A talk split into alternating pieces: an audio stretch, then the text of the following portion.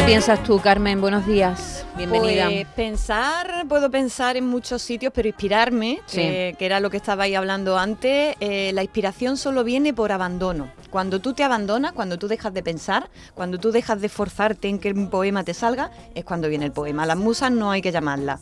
Decía María Zambrano que filosófico es buscar, pero poético es el hallazgo. Eh, la poesía no, por mucho que te ponga es decir, tú no dices, eh, me- soy poeta, de 5 a 8 no me pongo a no escribir. puede, sería, sería un Pero poe- sin embargo, un sería novelista- profesional del verso. Sin pero- embargo, un no novelista sí, los Un novelistas... novelista sí, porque ya tiene compuesta en su, en su estructu- una estructura de una novela y entonces puede seguir un hilo. Pero en un poema no, un poema es que de pronto te sucede. Eh, un poema es que, que tú vas por la calle y de pronto ves algo que, de- que, que conecta contigo. Y, Y, y tú llevas, llevarás un libro de notas, Sí, ¿no? sí, yo llevo un Porque libro de claro, tú notas. imagínate una ráfaga de pronto y se te puede olvidar. Sí, sí, sí, claro, no, la, la- o la coges eh, al vuelo o se te va. Eh, entonces tienes que, que apuntarlo donde, donde te pille, tienes que apuntarlo, te lo tienes, o te lo graba en el móvil. Yo muchas veces me lo grabo también claro. en el móvil. Y a partir de ahí ya, ya tiene ahí eh, la, la, el, El la germen. chispa, la chispa que te ha saltado que va a provocar que escriba un poema. poema. Yo tengo los cajones llenos de servilletas de las ferias, porque en las ferias se me ocurrían muchas cosas, al bailar, una chica Qué que pasaba, bueno, tal, claro. cogía una servilleta y ahora abro los cajones antiguos y tengo cosas apuntadas en la servilleta, está con Claro, pintalabio. claro, es, que, es que la poesía te sucede mientras vives. En- Claro. En muchas ocasiones dices, pero si es que me ha pillado aquí en plena faena. Se me va a olvidar, se me va a olvidar. Se me va a ir, se me va a ir, Bueno, niño, acuérdate. vamos a empezar con nuestra sección. Vamos a abrir la sección de nuestras palabras. Pues la abrimos hoy, Maite, a patada limpia. Vámonos. Pataditas al diccionario. Vamos a abrir nuestro apartado Pégale una patadita al diccionario y vamos a, a irnos a un titular del diario La Vanguardia del 26 de octubre que nos pasa David Hidalgo y que reza lo siguiente. Detenido el exnovio de Juana Canal, desaparecida hace 19 años tras encontrar restos óseos. La policía halló los fémur, el cráneo y un hueso de la cadera de Juana en un paraje de Ávila. A ver, ¿dónde está el problema? A ver, a ver dónde está el problema. Es que tú has leído, has dicho fémur. La policía halló los fémurs, el Fémurs. cráneo... Di- dice fémurs. Fémurs. Eso está mal, fémurs. Mal, ¿no? Son los fémur, ¿no? Eh, lo- Los- ¿Cómo Cine- son? ¿Cómo, cómo es el plural de fémur? Los Eh, fémures, ¿no? fémures. Los fémures, no es. Ay. La policía yo los fémurs, como que los Sí, fémurs. sí, los es- fémures. Eso está en los inglés, vamos. fémures, ¿vale? El cráneo y un hueso de la cadera, Sí, ¿no? es como un poco como lo... En este caso está bien dicho sofales. Ahora ¿Qué vamos a ello, ahora vamos a ello, ahora vamos a ello. No son los fémurs, por Dios y por la Virgen, son los fémures. ¿eh? Y esto pasa porque conforme va avanzando la incorporación de palabras del inglés y de sus correspondientes plurales en nuestro idioma, fémur no, no creo que proceda del inglés, pero, pero sí que pasa que más nos estamos equivocando con, con lo- con los plurales de aquí, ¿no? También sucede recurrentemente cuando la, cuando la palabra acaba en vocal, la gente no tiene problema. A ver, si yo digo puerta, Puertas. plural, Puertas. puertas, no hay ningún problema. Pero cuando acaban en consonante y en Y, observo que a menudo muchas personas zozobran a la hora de decir el plural. He llegado a escuchar yo a políticos decir, desde Andalucía tenemos que ser leal con España. A ver, tenemos que ser leales, Leales. que tenemos un miedo al plural, o titulares como este, la policía, yo, los fémurs, los fémurs, no, son los fémures, ¿vale? La teoría no la sabemos muy bien, pero después, como tú dices, Maite, la gente hace los plurales como Dios le da a entender. A los sofás, ¿qué le dicen? ¿Sofales? Los sofales y los sofases, ¿eh? Y los sofases. El plural de sofá es sofás, ¿vale? Y a los chándales. Chándales, oh, muy a, la- bueno. a los chándales que le dicen, lo, le dicen los chándals, eh, eh, los chanda, ¿no? Le O sea, lo correcto es chándales. Claro, los chándales, ¿vale? Eh, lo que pasa es que a la gente le parece que eso es muy raro. Que eso Hombre, no- claro, porque sofales está mal y chándales está bien. Ese es el Claro, problema. eh, chándal termina en L, En le L. tienes que poner una E y una, Y una S, S. ¿no? Yo escucho también a los informes decirle infórmenes, ¿eh? Y a los cafés, caféses. O cafeles, O, o los cafés, y a los pies, pieses. Los pieses, los pieses. pieses. Uy, uy, y uy. las gachises, y los patatuses, y los jerseyses, y, y los pasapureses. Bueno, bueno, bueno, bueno. Por eso estoy segura de que volveremos sobre esto de los plurales a menudo. Pero por ahora, Maite, me voy a conformar con dejar aquí estos versos de Ramón Jo- Gómez de la Serna, que son un templo a los plurales mal dichos. Música, maestro. Yo me voy a los cafeses y me siento en los sofases y me alumbran los quinqueses con sus gases minerases. Tomar dicho de pe a pa. Pero aquí con lo de fémurs, como plural de fémur, no termina nuestra sección de patada al diccionario. ¿eh? Que recuerdo, el plural de fémur es fémure. Fémures. Vamos con otra. Vamos con la patadita. Dale al diccionario. Ahí, bien dado. Nuestra compañera de la de redacción, Silvia, que como siempre escucha con cariño y atención beso a esta sección, le encanta, se fue el otro día de tienda y volvió con una patadita del diccionario que había de oferta.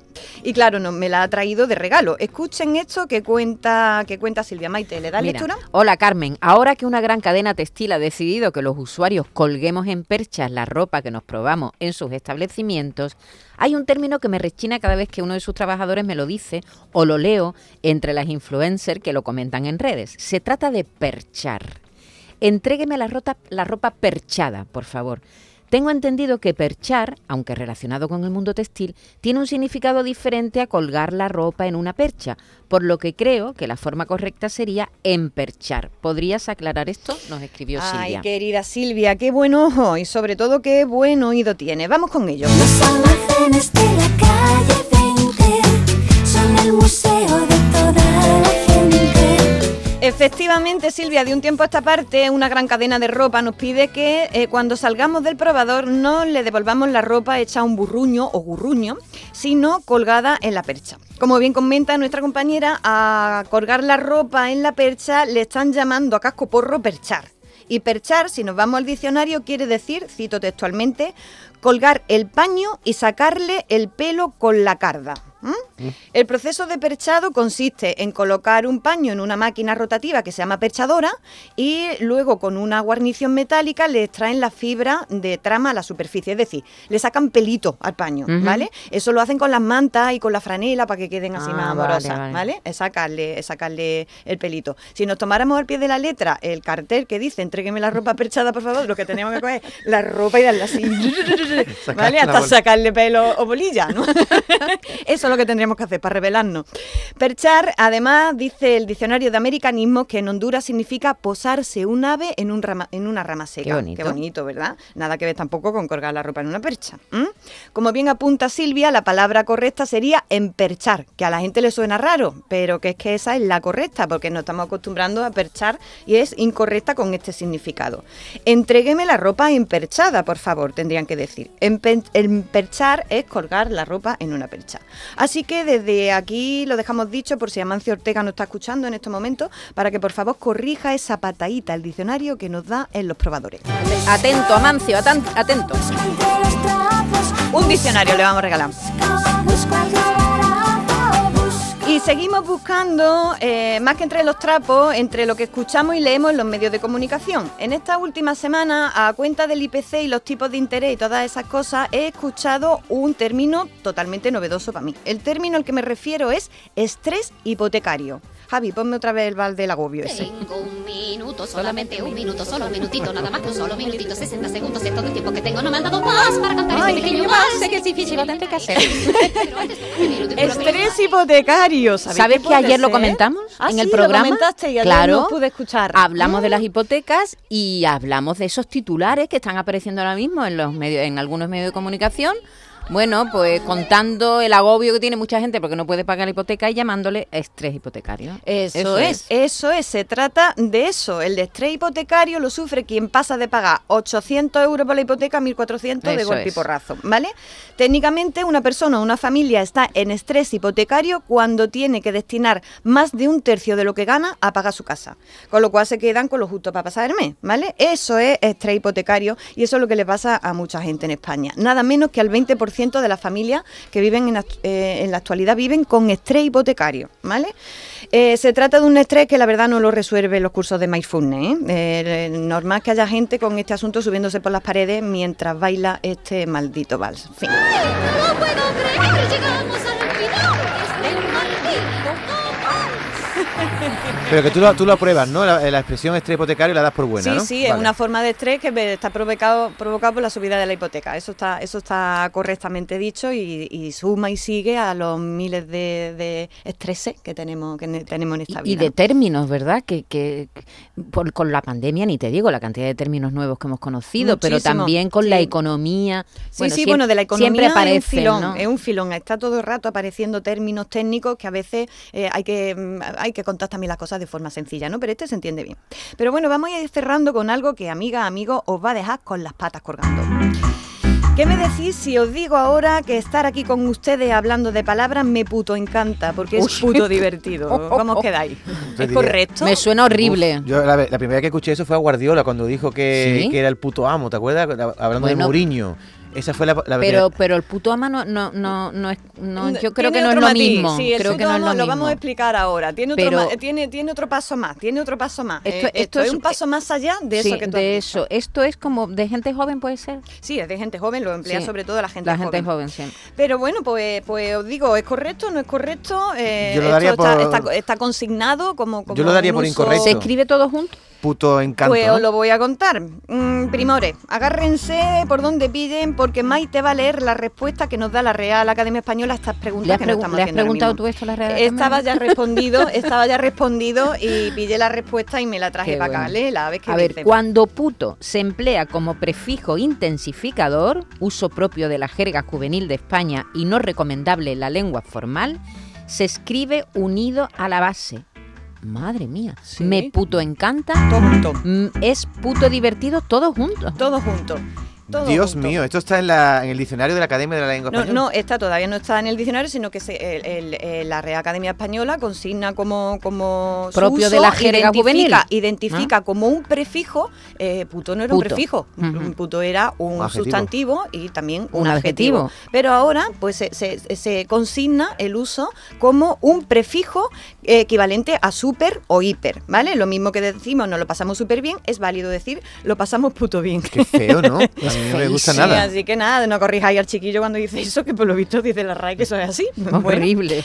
el término en cuestión, puto, es más viejo que la humedad. En el Quijote, el ingenioso Hidalgo se pasa sus batallas diciendo y de puta puto y todas esas cosas, de, to- de ahí para arriba. En 1737 el término ya aparecía en el diccionario de autoridades. Primero se registró como sustantivo, ¿vale?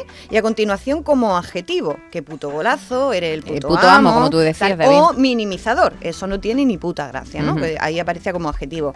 Hasta aquí es como lo hemos empleado generalmente, ¿vale? Pero ahora, como, como han visto en lo que decía la Real Academia Española, se admite como prefijo y se pega la palabra que sigue, me puto flipa. Así todo junto. Te digo mi opinión, Carmen.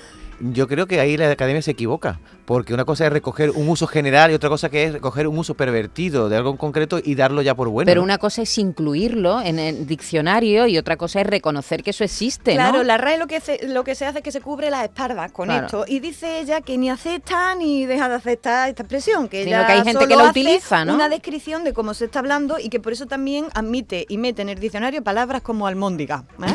Entonces, bueno, esa es la respuesta que nos ha dado la Real, que da la Real Academia Española. Ay, probablemente, según he podido además leer en varios artículos académicos, en esto interviene, cómo no, la influencia del inglés. ¿m? Y es que en las películas y en las series están todo el santo Sí. día con el fuck y con el fucking en la boca. Hmm. Escuchamos este fragmento del discurso de Rey. You know Escuchamos. the F word? Fornication? Oh, Bertie. Fuck. Fuck! Fuck! Fuck! Fucking fuck! Fuck! Fucking bugger! Bugger! Bugger! Buggity! Buggity! Buggity! Fuck! Fuck! Ass! Ahí, ahí. Todas las películas americanas de, de- de- de- están el así. ¿eh? con el motherfucker, fire, fucking. Y en España todo eso se traduce por puto o jodido, ¿no? Las canciones tampoco se quedan atrás y como sabes, aquí vamos a rebufo de las modas. Como he leído hace poco en algún sitio, el rock hizo posible que la juventud hablara mejor el inglés y el reggaetón va a conseguir que la juventud hable peor el español. No ni nada. Patata, patata, patata en la boca, patata en la boca, patata en la boca. Patata, patata, encanta esto, me patata en la encanta. Pues esto nos, nos lo ha pasado nuestro realizador Javier, que es un primón. Muchas gracias por pasarme este temazo de Mucha Pepper, que le tra- la traeremos a menudo porque la verdad me ha encantado. Patata, patata, patata en la Se dice boca. muchas ¿eh? veces de la gente que no se le entiende, ¿no? Parece que tiene una papa en la boca. No, es que los que cantan reggaetón llevan una patata en la boca. Totalmente. así, patata, patata, patata en la boca.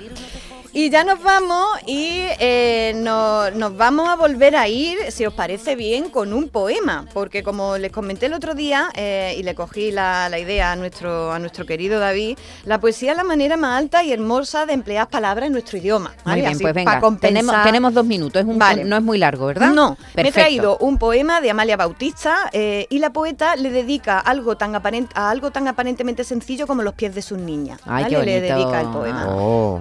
Le doy lectura.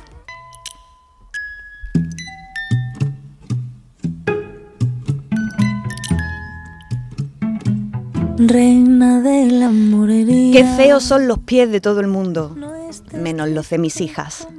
Qué bonitos son los pies de mis niñas. Los mofletes redondos y rosados de Los Ángeles envidian sus talones y sus dedos, vistos desde la planta, diminutos, tienen la suavidad de los guisantes. Los tienen a estrenar. Y me conmueve pensar en cada paso que aún no han dado. El trigo verde. Ay, qué bonito poema. Qué maravilla de poema. Qué bonito. Es que los poemas parece que, que son palabras grandilocuentes y no, Ay, con las mismas no. palabras que usamos para entendernos en la plaza de bastos, con esas mismas palabras los poetas y las poetas hacemos poesía. Me ha, me ha emocionado. Qué Y la bonito. frase final me conmueve pensar en cada paso que aún no han dado esos pies. Es que, ¿no? es que de eso hay que hacer poesía. Qué bonitos son. Qué Qué, bonito. qué- qué feos son los pies de Me, todo me el la- mundo. fíjate, me, la imagino dónde, dónde se le habrá ocurrido. Mm, Igual bañando a la niña, Secándole los pies. secándole los Sí. pies, dándole besitos. dándole besitos. ¿eh? Porque cuando tú, vas- tú bañas a un bebé, Pues le da esa- muchos besitos esa- en los pies. Esa es la respuesta a tu pregunta que hiciste al principio. ¿Dónde? ¿Dónde, ¿Dónde? escribimos los, poe- los poetas? ¿Dónde se nos ocurre la idea? yo de- esto ya voy a decirlo. ¿Vas, ya- a- vas a llorar? No, que va a quedar fatal con lo bonito que estaba lo de Carmen, pero yo de chico, cuando ¿qué va a eran decir? chicas, les chupaba los dedos gordos del pie. Y ahora la niña tiene 18 años, se los chupé el otro día y me dio un bofetón. Ya no se puede Te lo hacer mereces. Venga, seguimos. Gracias, Carmen. De nada, Ha sido chao. un honor. Reina de la morería. Reina de la morería. Reina de la morería. Reina de la morería. La mañana de Andalucía.